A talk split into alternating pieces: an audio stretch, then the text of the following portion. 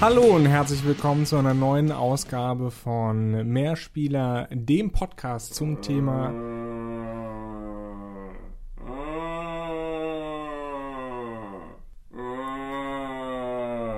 Johannes muss Gehirn essen. Wusstest du übrigens, Max, dass das aus dem 80er-Jahre-Streifen Return of the Living Dead bzw. Rückkehr der lebenden Toten, nee, Hilfe, Hilfe die Zombie kommen, ist es, glaube ich, auf Deutsch äh, stammt. Dieses Klischee, dass Zombies Hirne essen. Wie wir wissen, sind die ähnlich wie Schweine und essen alles, solange es lebt und menschlich. Nee, sie essen auch Tiere in diversen verschiedenen Iterationen, wie kluge Menschen oder Menschen, die so tun, als wenn sie klug sagen. Hallo alle zusammen. Wie ich Johannes gerade unterbrochen habe, wir sind heute beim Mehrspieler. Daran geht die Welt zugrunde, beziehungsweise Robots and Dragons. Und wir reden völlig überraschend nach dieser Einleitung über Zombies. Genau, es ist auch ein Thema, das uns schon mal ganz zu Anfang unserer Mehrspielerkarriere beschäftigt hat. Aber das auch jetzt noch aktuell ist, im Laufe dieser Woche wurde die Meldung bekannt, dass äh, The Walking Dead, die Comicserie, aufhört, ihre letzte Ausgabe gefeiert hat in dieser Woche nach, ich glaube, 193 Einzelausgaben. In Deutschland sind die ja alle bei, ich glaube, Crosskult in Sammelbänden erschienen. Das ist jetzt dann der 36. mit dem es dann aufhören sollte. Die Serie lief also seit knapp 15 Jahren. Seit ungefähr 10 Jahren haben wir Walking Dead im Fernsehen als AMC. Fernsehserie mit, naja, wechselndem Erfolg.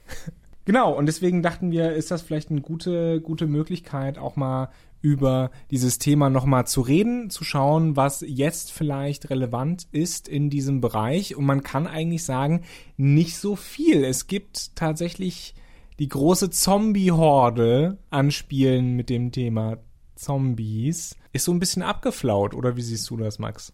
Ja, ich denke schon, dass man das so sagen kann. Es war die letzten Jahre natürlich in, den Quasi-Zombie zu benutzen. Ich weiß noch, wie damals bei The Last of Us die Entwickler nicht müde wurden zu sagen, nein, dies sind keine Zombies. Diese es tut mir wirklich leid, ich habe das Spiel zu lange nicht gespielt. Diese komischen Pilzwesen sind etwas anderes, diese Klackerer. Und ja, bloß nicht verwechseln mit Zombies. Sie bewegen sich wie Zombies, sie funktionieren wie Zombies, sie haben nur eine andere Mythologie als Zombies, was man durchaus aus Cultural Appropriation Gründen ja, vielleicht einbringen könnte, aber rein von der Mechanik und vom Hintergrund und was es für die Menschheit bedeutet, ändert sich da relativ wenig. Ob ich jetzt die Walker statt Zombies in Walking Dead habe, ob ich die Viecher aus äh, Last of Us habe und streng genommen, das könnte man jetzt vielleicht noch als kommendes Spiel nehmen. Wir wissen noch nicht, wo es hingeht, aber teilweise werden auch geistähnliche Wesen wie Untote also wie eigentlich erstmal Wesen ohne große Agency, außer dich zu jagen. Aber es geht eigentlich nur um dieses Geistlose. Sie sind immer hinter dir her. Sie haben keinen Grund, sie haben kein Motiv, aber es gilt trotzdem immer vor ihnen auf der Flucht zu bleiben. Was ja zum Beispiel bei Walking Dead auch lange ein Motiv war. Es war lange eigentlich nur von Ort zu Ort fliehen, weil nirgends war oder ist es sicher. Du weißt da mehr, weil du tatsächlich einige der Comicbände auch gelesen hast. Ich bin nicht groß geworden, aber an dem Thema groß geworden, tatsächlich erst mit der TV-Serie.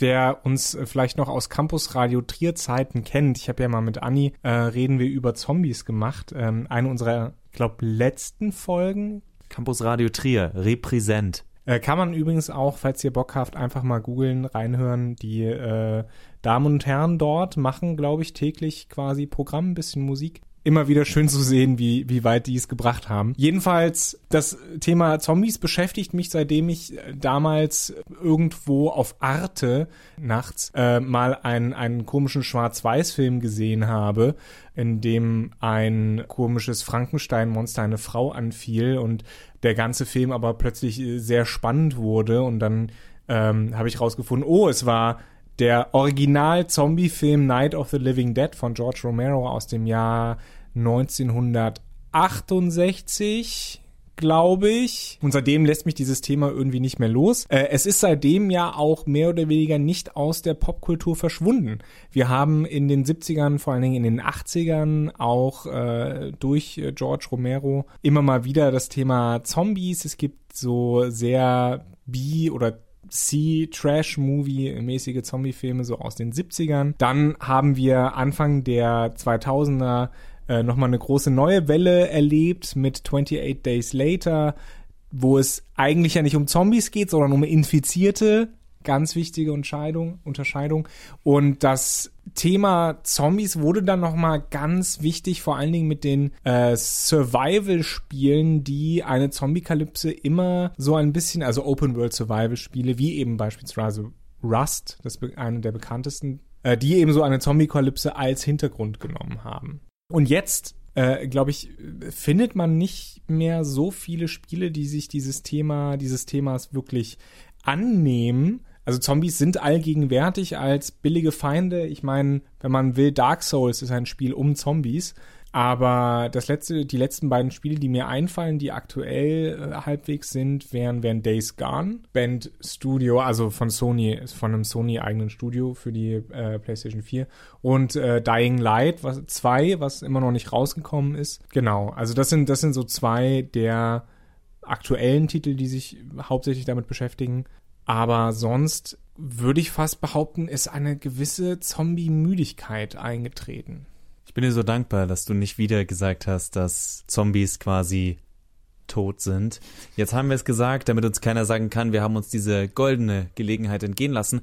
Da muss man jetzt noch sagen, bei den zwei Spielen, die du nennst, Days Gone, ist ja ein Spiel, wo man im Grunde schon vor zwei, drei Jahren mitgerechnet hat, das sich immer wieder weiter rausgezögert hat. 2016 angekündigt. 2016 angekündigt, man hat 2017 im Grunde mit dem Spiel gerechnet, dann gab es aber Verschiebungen, weil weiß man nicht genau, aber es wurde auch damals schon recht kritisch beäugt, als es jetzt rauskam. Na, die Reviews sind auch überschaubar gut und wahrscheinlich wird es, ich glaube, Days Gone ist bei den meisten schon wieder so weit im Hinterkopf, dass man am Ende des Jahres also in weniger als einem halben Jahr da steht und sagt, ah ja, stimmt, Days Gone, war das auch 2019? Ich dachte, das war irgendwie schon 2018. Also das wird sehr wahrscheinlich passieren. Natürlich, also wenn wir Dying Light nehmen, also Dying Light 2, was noch nicht raus ist, dann kann man auch natürlich Last of Us 2 raus äh, mit reinnehmen, wo die meisten Leute nicht wissen, warum es überhaupt rauskommt. Da tatsächlich auch ziemlich viele Kritiker, die das Spiel gut fanden, sagen, wir fanden das Ende des ersten Spiels echt okay Warum? Das sagt jetzt natürlich nichts darüber aus, ob es ein gutes oder ein schlechtes Spiel wird, aber auch da wird natürlich interessant die Frage sein, wofür stehen die Untoten eigentlich in diesem Spiel? Wofür steht die Plage? Nennt es, wie ihr es nehmen wollt, ähnlich wie in Walking Dead. Von dem, was man von Last of Us 2, was ja jetzt auch schon sehr lange in der Entwicklung ist, also zumindest gefühlt in der Öffentlichkeit in Entwicklung ist, man weiß schon lange davon, man hat schon viele Spielszenen gesehen, die sich ausschließlich um Interaktionen zwischen Menschen gedreht haben. Jetzt könnte man sagen, das war in Last of Us auch schon so, aber in Last of Us konnte man natürlich noch mit diesem Mysterium dieser Feinde arbeiten. Tatsächlich hat aber auch schon in Last of Us und wenn wir uns einen Trend in Anführungszeichen der letzten 15 Jahre mit Walking Dead angucken, sind die Untoten in erster Linie zu einem Umstand verkommen. Sie sind kein, sie sind keine Metapher für die Hubris der Menschheit. Sie sind, also selten zum, seltener zumindest, sie sind der Umstand auf der Welt, der dazu führt, dass alles ein bisschen rauer abläuft, ein bisschen härter und die Frage ist, wie können wir in einer solchen Welt mit einer solchen Bedrohung umgehen, was gerade bei Walking Dead in meinen Augen auch immer gefährlich nah ranging an ein etwas verklärtes, jetzt ist es wie früher, als wir alle noch Jäger und Sammler waren. Das finde ich ehrlich gesagt ein bisschen schade. Dafür bräuchte man das auch nicht. Da hätte, da könnte man zum Beispiel auch einfach irgendeinen einen gewaltigen EMP nehmen. Eine Art EMP, die alle Technologie lahmlegt und keine Ahnung, alle tollen Bücher über Technologie werden verbrannt und äh, dass man eine Story nimmt, die damit spielt, oh, wir wurden sozusagen durch irgendein Ereignis zurückgebombt, hoffentlich ohne Bomben, aber das ist natürlich auch so eine Nuklearkrieg-Szenario.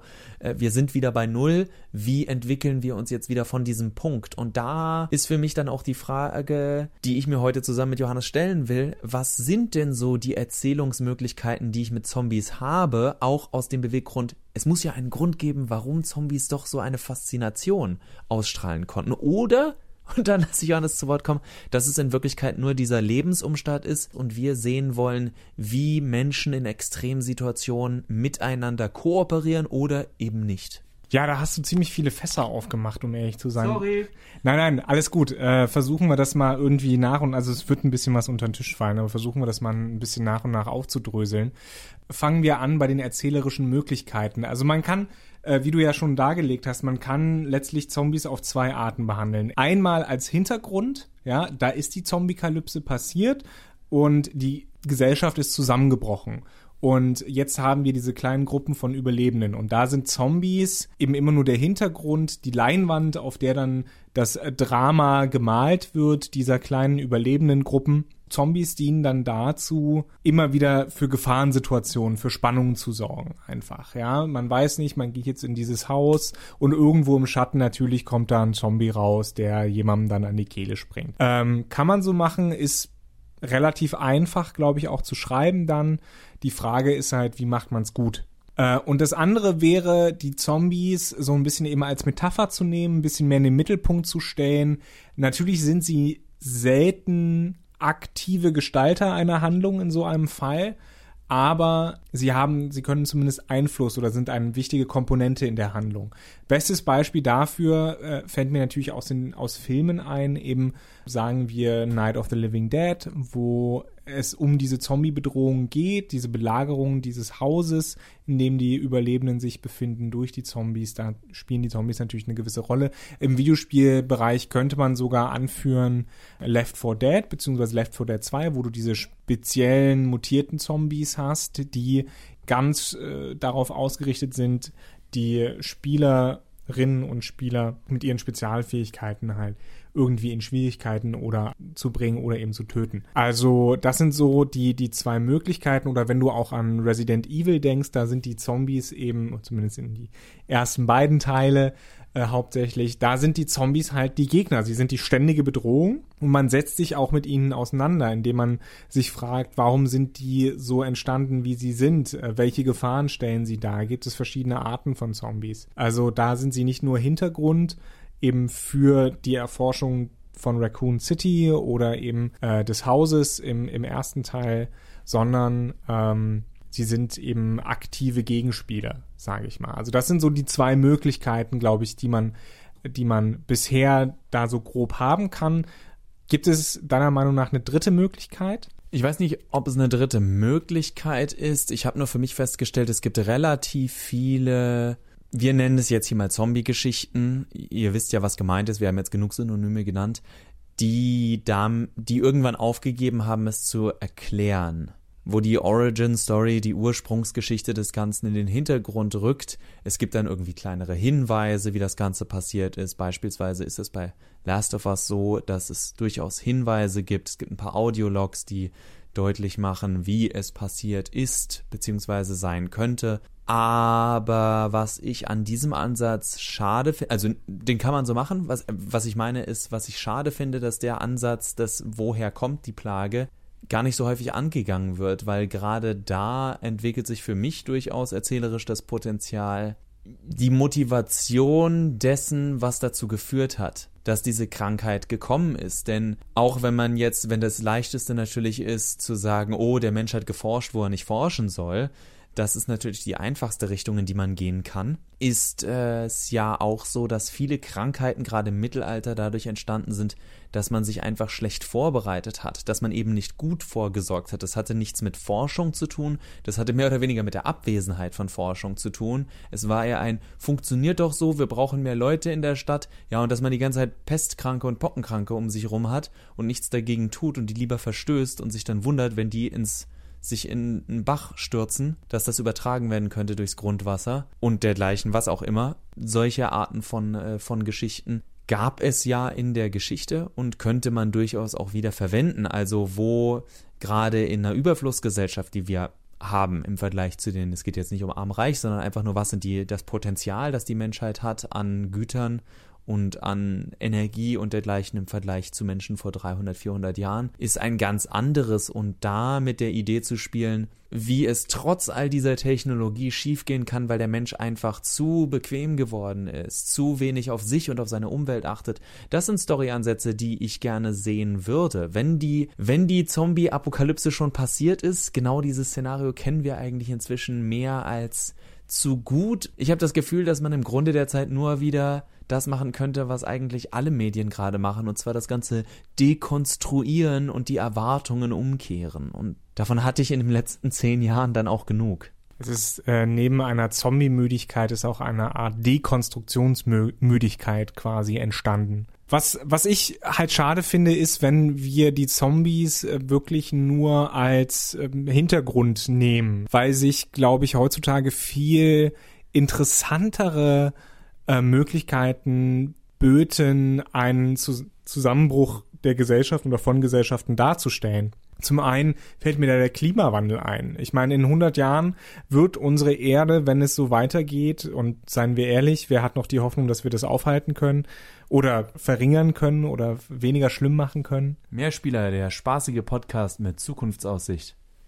Sorry. In 100 Jahren wird unsere Erde äh, anders aussehen als jetzt. Das heißt, es ist gut möglich, dass der Klimawandel dazu führt, wenigstens lokal, dass Gesellschaften aus, auseinanderbrechen und wir dann dasselbe Ergebnis haben wie bei einer Zombie-Kalypse, also ohne Zombies halt, aber dass äh, Kleingruppen wieder auf sich gestellt sind, plündern müssen und schauen müssen, wie sie eben ähm, überleben können und sich eben auch mit anderen solchen Gruppen auseinandersetzen müssen von, von Überlebenden, was ja wenn die Zombies nur im Hintergrund spielen, auch eigentlich der Haupthandlungspunkt ist von solchen, ähm, von solchen Zombie-Geschichten. Eine andere Möglichkeit, glaube ich, die auch interessant wäre, die du auch angerissen hast, wäre eben zu gucken, äh, dass, dass der Zombie quasi der Endpunkt ist. Wie kommen wir überhaupt dahin? Also die Geschichte mal wirklich vom Anfang zu erzählen. Wir haben immer wieder diese netten Geschichten, warum jemand irgendwie was gemacht hat und geforscht hat und man könnte auch, wo ich wieder das Thema aufgreife von man hat die Zombie-Müdigkeit dann einfach umspielt mit, wir nehmen eine an, etwas anderes. Die letzte Planet der Affen-Trilogie hat genauso funktioniert. Spoiler. Der erste Teil, und deswegen mag ich den auch am liebsten, ein Film ist, der scheinbar überhaupt nichts damit zu tun hat und am Ende finden sie, sie wollen eigentlich ein Mittel gegen Alzheimer finden und am Ende ist es ein Mittel, das tödlich ist für eine für einen Großteil der Menschheit, also die Menschheit stirbt irgendwie, 90 Prozent der Menschheit sterben aus und gleichzeitig bekommen jegliche Primaten, die damit auseinandergesetzt werden, also alle Affenähnliche, die äh, bekommen plötzlich größere kognitive Fähigkeiten, womit dann diese zwei Rassen gegenüberstehen. Also da ist es dann mehr eine Geschichte von nicht der Zombie im Sinne von, das ist halt natürlich auch die Frage, der Zombie, wie wir ihn kennen, ist eine Kraft. Eine Kraft, die einfach da ist, gegen, gegen die es meist müßig ist zu kämpfen, weil sie immer wieder kommt, aber gleichzeitig keine Agenda hat. Das haben die Affen bei äh, natürlich bei Planet der Affen. Aber ich glaube, deswegen ist es, deswegen ist, fällt es auch vielen so schwer, den Zombie zentral in eine Story zu packen, weil der Zombie selbst ja keine Persönlichkeit hat, deswegen eher die Möglichkeit, ihn als Symbol zu benutzen. Eben, und das ist eigentlich auch, wie der Zombie zum größten Teil, zumindest wenn man sich eben mit dem Thema ein bisschen akademisch oder inhaltlicher auseinandersetzt, ist das ja auch die Art und Weise, wie der Zombie eben genutzt wurde. Also für George A.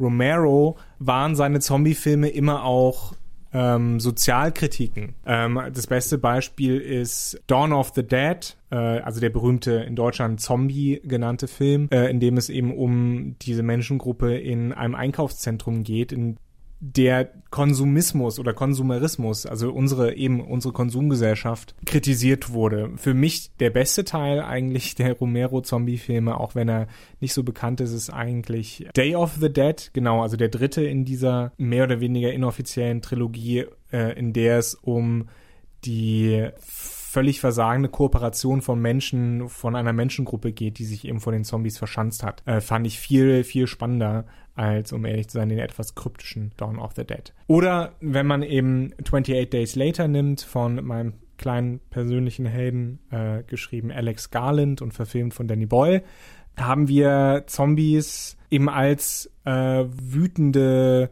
von Rache, von Gewalt äh, verzerrte Menschen, die aufeinander losgehen und sich, sich gegenseitig in Stücke reißen, mehr oder weniger. Was auch irgendwo natürlich eine, eine gewisse äh, Symbolik innehaben kann und auch innehat in dem Film. Also insofern wäre es interessanter, eben diese Symbolik wieder ein bisschen stärker in einen Videospiel-Vordergrund zu rücken. Noch eine These, äh, die wir vielleicht gleich dann noch äh, kurz anreißen oder diskutieren können. Ich glaube, dass es so wenig mehr oder weniger Neues und interessante Perspektiven auf das Zombie-Genre im Videospielbereich gibt. Ein Grund dafür ist, glaube ich, dass es im Filmbereich relativ wenige Impulse gibt, äh, Zombies neu oder interessant darzustellen und zu interpretieren. Da ist mir während unseres Gesprächs, es passt jetzt zum Glück, auch noch natürlich ein Zombie eingefallen, den wir völlig außer Acht gelassen haben. Die White Walkers und nicht nur die normalen Walker aus The Walking Dead. Die White Walker sind aber eben auch so eine Sache, dass, man, dass wir gleichzeitig sagen könnten, ja, im Grunde gab es in der jüngeren Vergangenheit keine Zombies, denn auch hier sind es knappe, ist es ein knappes Jahrzehnt, als die White Walker eingeführt worden. Und wenn wir, und ich weiß, dass ich mir dafür Kritik anhören werde, wir haben, wir im, im Sinne von die Gesellschaft oder George R. R. Martin und noch genauer die Serienschöpfer. Aus den White Walkern wurde auch nicht viel gemacht. Sie hatten teilweise angedeutet, dass es da Entitäten mit einer eigenen Persönlichkeit gibt. Was die Persönlichkeit der Generäle und des Königs war, blieb dann allerdings, naja, sagen wir mal verschütt wie man da sagte, wo ich studiert habe. Und gleichzeitig gibt es genug Leute, die sagen, nein, äh, der, der König, der König der White Walker ist im Grunde ähm, die wurden als wütende Kraft beschworen, die einfach immer weiter gekämpft hat und weil ihr Lebensziel von Geburt an, von Schöpfung an war, naja, zum einen irgendwann auch die, die Children of the First Man, glaube ich, zu töten, aber auch gleichzeitig eben die, was wir dann als Menschen nennen. Du meinst du die Children of the Forest? Äh, Children of the Forest. Und die wollten die First Man irgendwie. Äh, es sollten eigentlich alle nur sterben, weil es mal einen alten Krieg gab und es war eine. Im Grunde sind die White Walker näher dran an einer Atombombe. Spoiler, weil sie eine Waffe sind, die die, die die Waffe geschaffen haben, nicht kontrollieren konnten und damit die ganze Welt ins Verderben gejagt haben. Sprich, in dem Sinne hätte man tatsächlich viel mehr noch aus ihnen rausholen können als eine Art Symbolik für das eben Konflikt nirgends hinführt, was bekannterweise nicht zur Zufriedenheit aller gelöst wurde in der Serie Game of Thrones. Aber dafür könnt ihr natürlich nochmal nachhören, den Robots and Dragon Cast. Wir bleiben dann doch lieber bei den Videospielen oder was Videospiele so antreibt.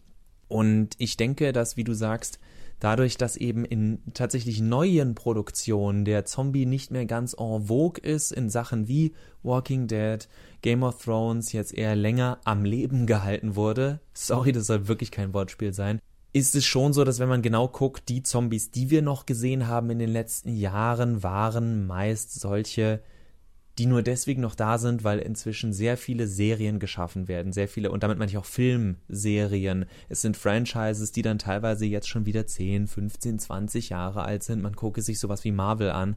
Wenn wir da diverse Charaktere oder Charakterideen sehen und uns wundern, na nu, warum so ein Charakter im Jahr 2019? Der wäre vor 13 Jahren, ah, okay, ja, wir haben den Charakter ja auch vor 13 Jahren eingeführt. Es ist einfach gerade nicht die Zeit des Zombies, so wie wir, ich glaube, nach der so ab 2005 überhaupt nach der Jahrtausendwende äh, Science Fiction plötzlich tot war, nachdem es in den 90ern richtig groß nochmal war. Ich denke aber, dass es wiederkommen wird. Dazu ist es ein zu großes Phänomen in den, in den letzten mittlerweile über 50 Jahren seit äh, dem dem ersten großen Romero. Trotzdem stellt sich mir auch am Ende dieser Episode nachdem wir es durchgegangen sind, die Frage, ob, ob der Wille da ist, tatsächlich aus Zombies mehr als nur ein Spektakel zu machen. Weil ich schon das Gefühl habe, wenn ich mir die jüngsten Produktionen angucke, eben sowas wie Game of Thrones, wie Walking Dead, wie diverse Kinofilme und diverse auch Videospiele, wo Zombies nochmal vorkamen, waren sie meistens eher im Hintergrund und sorgten dafür, dass wir äh, spannende Stealth-Szenen und Survival-Passagen und Horror-Passagen hatten, nicht aber tatsächlich um in irgendeiner Weise eine Story voranzutreiben. Dies ist, ist dieser Storyansatz von wie interagieren die Menschen untereinander, ohne dass die die Untoten, die Zombies selber irgendeine moralische Frage im Kontext zu den Menschen aufwerfen. Die Zombies sind sozusagen nur der Grund, warum die Menschen sich untereinander moralische Fragen stellen. Und wo du das erwähnst, nochmal kurz zurück auf deine Erwähnung von The Last of Us 2. Wir haben ja ähm, diese, diese, wer das sich noch erinnern kann, diesen Gameplay-Trailer äh, gesehen, wo Ellie irgendwelchen Banditen, Raidern ausweicht und so weiter. Ich fand, es ist schon bezeichnend, wenn man drüber nachdenkt, dass es eben keine, keine Zombies waren, in diesem Szenario, sondern wirklich andere Menschen, denen sie da ausgewichen ist. Also da stellt sich wirklich die Frage, wie, wie viel Gewicht liegt noch auf den Zombies dann im zweiten Teil. Sind wir inzwischen die lebenden Toten, Johannes? Das war tatsächlich ja auch diese pseudo-diepe Frage, die bei Walking Dead angesprochen wurde. The Walking Dead are not the zombies, we are the Walking Dead. Uhuhu. Wieder, will ich gar nicht kleinreden, nur die Sache ist, in einer Zeit, wo gerade Walking Dead es schon vorgemacht hat, wurde es sehr, sehr, sehr oft nachgemacht und gleichzeitig, und das lösen auch wenige dieser Spiele, Last of Us und ich auch von den Szenen aus Last of Us 2, die man bisher gezeigt hat, gehen sie zumindest in die Richtung, dass sie unterschwellig fragen, was heißt es denn eigentlich zu leben in einer Welt voller Tod? Wo man, aber das klären wir in einer anderen Episode, im Grunde aber viel besser das Thema Krieg nehmen könnte, weil es viel näher und viel nachvollziehbarer sein sollte für Menschen als eine Welt, auf der, wenn in der Hölle kein Platz mehr ist, die Toten wieder auf der Erde wandeln. Jetzt lass mich noch ein kurz ein kleines Trivia-Moment loswerden und dann ähm, entlassen wir euch aus dieser Folge. Und zwar fand ich es ganz witzig, für welchen großen Spiele-Publisher war ein Zombie-Spiel das erste Spiel, das sie rausgebracht haben? Oh, das. Ich sag mal so, es sind gute Freunde von uns. Ubisoft? Ja. Ubisofts erstes Spiel war quasi eine Versoftung von Dawn of the Dead, nämlich das Spiel Zombie von 1900. 86. Wobei manchmal liest man auch 85, teilweise liest man 87. Ich habe mal bei Ubisoft selber für einen Artikel angefragt und sie haben gesagt, ich glaube, es ist 86 rausgekommen. Also wir wissen gar nicht, dass wir dieses Spiel hergestellt haben. Ja, das Problem war, dass man es damals für eine ganze Reihe unterschiedlicher Plattformen rausgebracht hat. Ähm, Wikipedia zählt auf Amiga, Amstrad, Atari ST, Commodore 64 äh, ZX Spektrum und so weiter, die teilweise sehr lokal, also das ZX Spektrum beispielsweise gibt es eigentlich fast nur äh, in Großbritannien war das relevant. Ähm, deswegen, ja, kann sich so eine Entwicklungszeit immer ein bisschen ziehen und unterschiedliche Daten rauskommen. Das fand ich noch ganz witzig, das hatte ich noch im Hinterkopf, äh, wollte ich noch kurz loswerden. Wie wir sehen können, also die, dieses Thema verfolgt uns schon ganz lange, auch in Videospielen, das Thema Zombies. Ich würde mir wünschen, dass wir bald eben wirklich sehen, dieses Thema Untote vielleicht von der anderen Seite, nicht unbedingt der Seite der Untoten, äh, aus nochmal neu interessant interpretiert zu bekommen. So, und jetzt ist gut, ne? Nee, ich wollte jetzt wieder Zombie-Geräusche machen. Ich habe kurz drüber nachgedacht. Aber lassen wir das, das haben wir schon am Anfang rausgefeuert. Die Musik, die ihr aber am Anfang gehört habt und die ihr jetzt auch gleich wieder hört, ist von Dory of Joanne. Vielen Dank an die liebe Band. Und wir wünschen euch eine angenehme Woche voller Leben, voller Freude und voller Ideen für neue Themen im großen, bösen Sommerloch, was wir heute aber, finde ich, ganz gut gestopft haben. Dem schließe ich mich an. Auf Wiederhören. Mehr Zombies!